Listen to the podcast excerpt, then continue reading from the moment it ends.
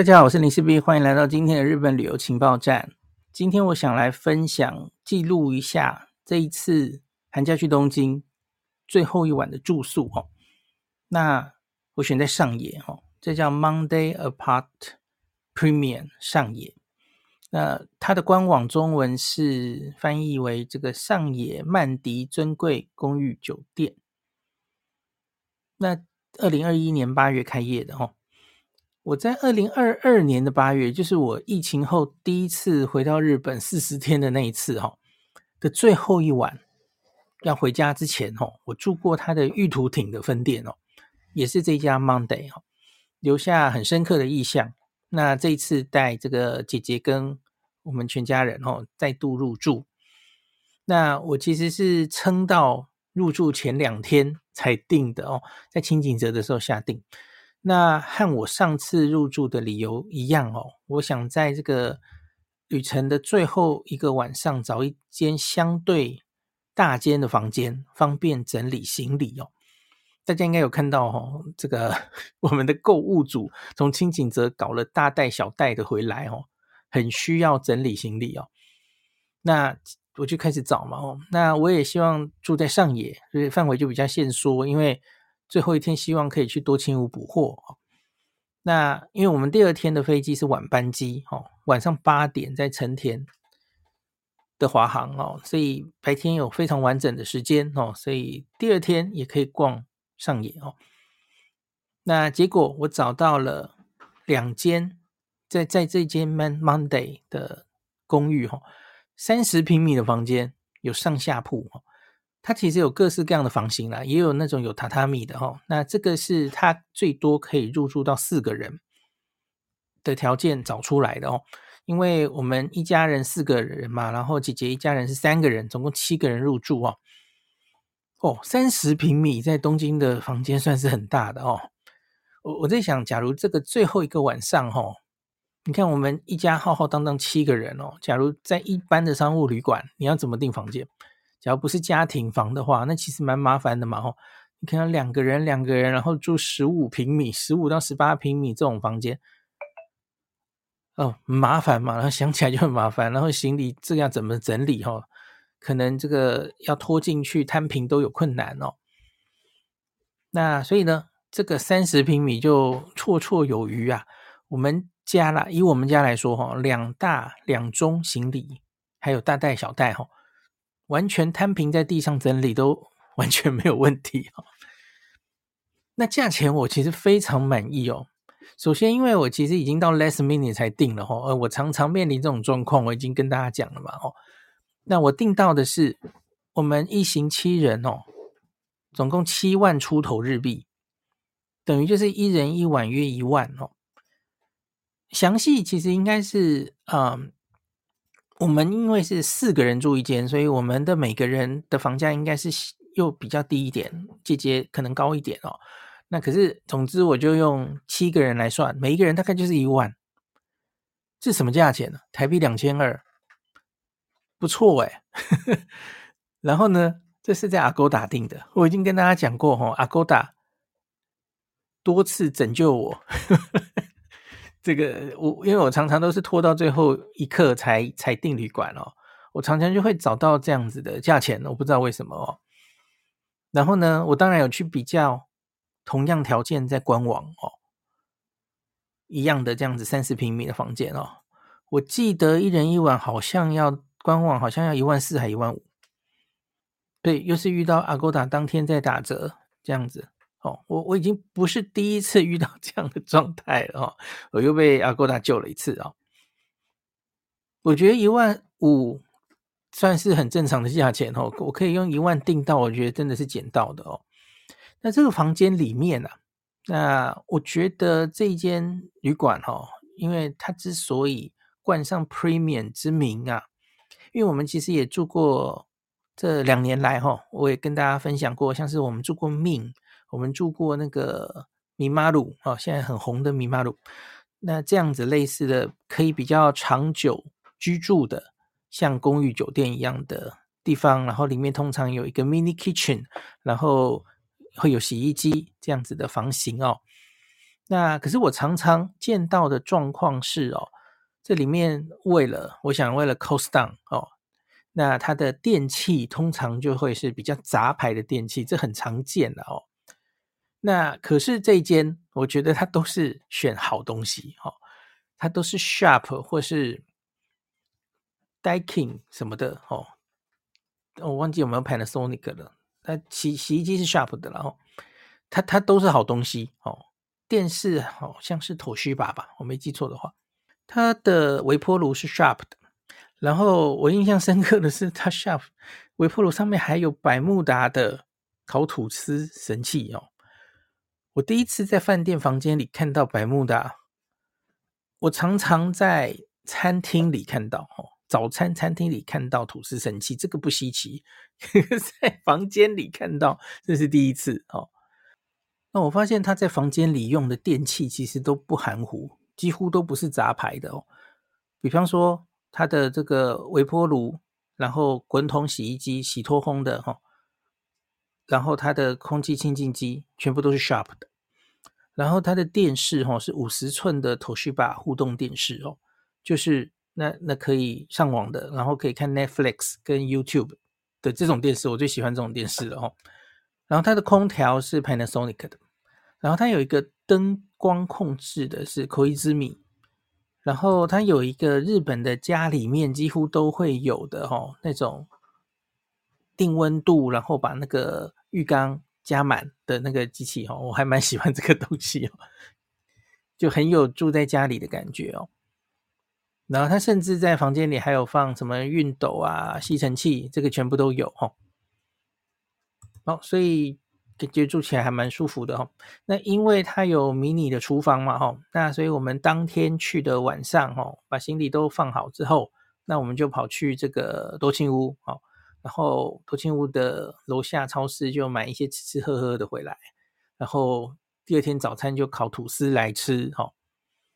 那最后一晚去多庆屋还有一个重要的那个目的哈。因为要整理行李嘛，要去准备两个。第一个是要买一些软袋，原本想看多清屋有没有哈，可是多清屋卖行李的那个馆关的比较早，那所以后来幸好楼上还有大创哈百元商店，那在大创买了几个很便宜的塑胶软袋，然后另外还买了这个压缩袋哦，真空压缩袋，那准备。回旅馆施展这个黎贵妃的打包小天使的真功夫哦，那后来就是他他就用那个压缩袋，我觉得很好用哎，他他就把黑非常长大的好几个外套压缩到好小，收纳到那个行李里面，超厉害的。然后呢，这个旅馆我比较楼下了哈，他楼下。一边一间便利商店哈，不远处哈，一边是 Seven，一边是 Lawson，所以这还蛮方便的。那它的大厅不大哦，那可是它 check out 后是当天是允许寄放行李的哦，这是没有问题的哦。所以呢，我们最后一天其实是因为我们白天时间还很多嘛，我们就行李都寄放在柜台，然后上野，大家逛完之后回来集合，再一起推行李去京城上野哦。好，那这个要讲到这间旅馆的罩门了哦。为什么我在最后一天哦，已经接近入住的时候，我还可以订到它，而且价钱是我很满意的？我觉得是因为它交通的关系哈，它交通不甚好，离车站有点远。除了离车站有点远，我还真的没有什么好嫌这张旅这间旅馆的。可是呢。它位在日比谷线的上野站跟入谷站之间，哦，就是大家很熟悉的上野，再往北，哦，下一站是入谷嘛。那它几乎就在中线，所以它是三不管地带，它离两个站都有点远。我看地图好像应该是离入谷站还稍微近一点点，哦。那可是因为你假如是要坐电梯，哦，因为你那个要提着行李，哦。那入谷站的电梯其实很北边，所以其实就两边差不多远哦。那几乎就差不多在正中间。那走路有点久哦。我看到两个站几乎都要十分钟，甚至更久哦。看你的脚程哦，呃，十分钟可真的蛮久的吧？哦，我个人其实超过五分钟，我个人都觉得有点受不了哦，离车站有点远哦。你想想看，假如你要在这个旅馆一住住个五六天啊，长期住在这，那你每天回车站都走十分钟，我觉得这个真的有点恐怖哦。除非啊，你就是喜欢走路，那是另外一回事。我自从自己人生第一次的自由行，哈，跟我爸妈，我们住在这个现在的哥吉拉饭店的后面，哈，歌舞伎町后面有个大久保医院，一个很便宜的旅馆，现在好像还在。他走到新宿站需要大概十分钟吧。从此我就决定，哦，我都要住离车站五公五分钟以内的旅馆。所以我真的觉得十分钟有点受不了哦。那可是最后一晚的话，我觉得还可以的原因是因为反正最后一天我们就是要回机场。哦，那我最后一天是这样的哦，因为你你其实就不用搭车了嘛哦，因为你就走到上野，然后再走到京城上野，其实用走的就好了哦，搭车也不会方便多少哦。那所以我们是这样走的哦。那我们先就是。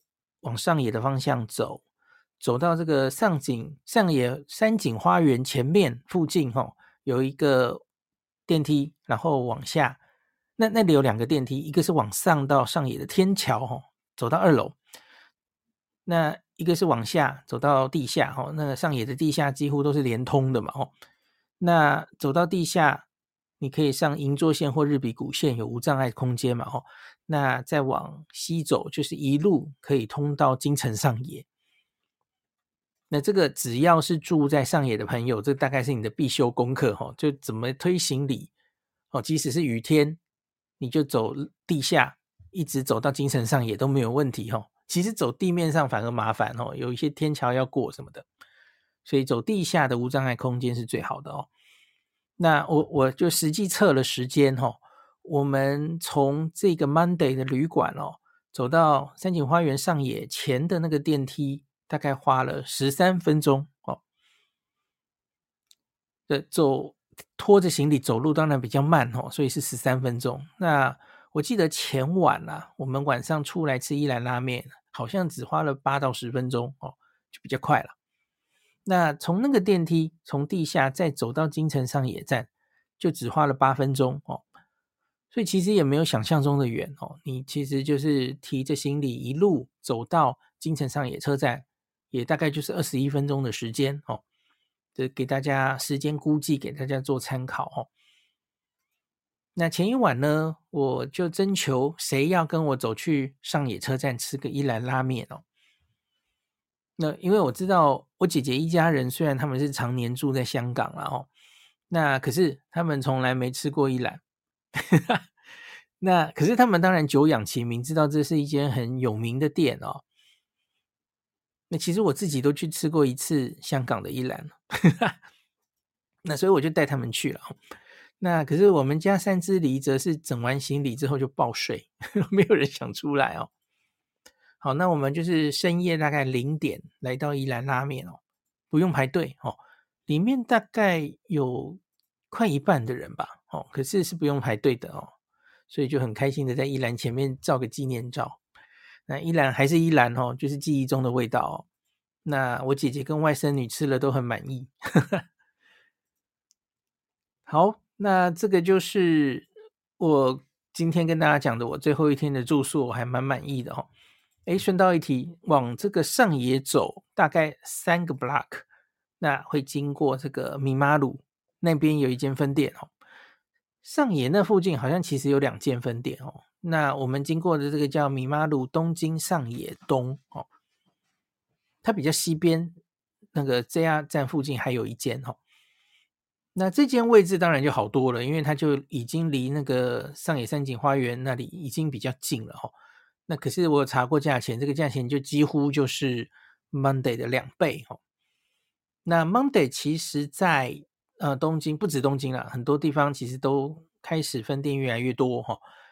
那我上次住的玉图町其实交通就比较好，因为那个离地铁站就只有一分钟，而且离多庆屋比较近。那很显然，它一定就比较贵哦，这一定跟价钱有关哦。那好像有蛮多网友留言哦，这个 Monday 系列啊，好像常常都离地铁不是很近啊。我就在想，他是不是故意的？因为你知道吗？那个物件啊，离这个地铁站越近，那当然就越贵嘛，哈。那他入手的成本就比较贵啊。那可是其实离车站近，他也可以定价卖比较贵啊，所以我不知道是怎么样哦。因为很多旅馆当然可以的话，是希望离地铁越近越好哦。好，那也有人留言说，我刚刚说的玉图町交通很好嘛，哦，那日本桥的分店好像也蛮那个受欢迎的，哦，最近也有别人在介绍了，哈。好，所以这个系列的旅馆，哦，它有中文官网，哦，那中文官网声称价钱可能比较优惠，哦，可是我这次看，哦，因为我就是先找他的官网，然后我再看 Agoda，诶，结果 Agoda 竟然比较便宜，哦，我就毅然决然在 Agoda 订了，怎么会这样？然后有一个人提供一个情报，我也念给大家听，因为我不不知道是是不是正确啊。那他说，有位庄小姐说，偷偷说，Monday Hotel 集团的饭店现在因为开太多，所以有很多间都盘给别人了，就让给别人的意思吧。他说，例如命或是 Stay Me 哦，Stay Me 这个我第一次听到，可是好像蛮多网友都认识哦，而且说他住过 Stay Me，所以格局一模一样哦，跟我住的这个上下铺一模一样。诶，是不是就是庄小姐说的这个情形哦？他说：“大家可以去看看这两间的房间，格局、设备跟 Monday 一模一样。呃，某些可能一样，像是我住的命上野，其实就很不一样哦。我命上野住过两次哦。他说，可是价格相对便宜很多。去年命刚开幕的时候，我住过一晚两千台币，今年又涨到四千多哦。那前天他住 Stay Me 也是四千多。”但还是相较于 Monday 的一晚动辄七八千更容易让人入手。好，所以这个价钱是给大家参考一下了哈。大家可以观察一下他讲的是不是对的哦，那自己去看一下。好，那今天就讲到这里。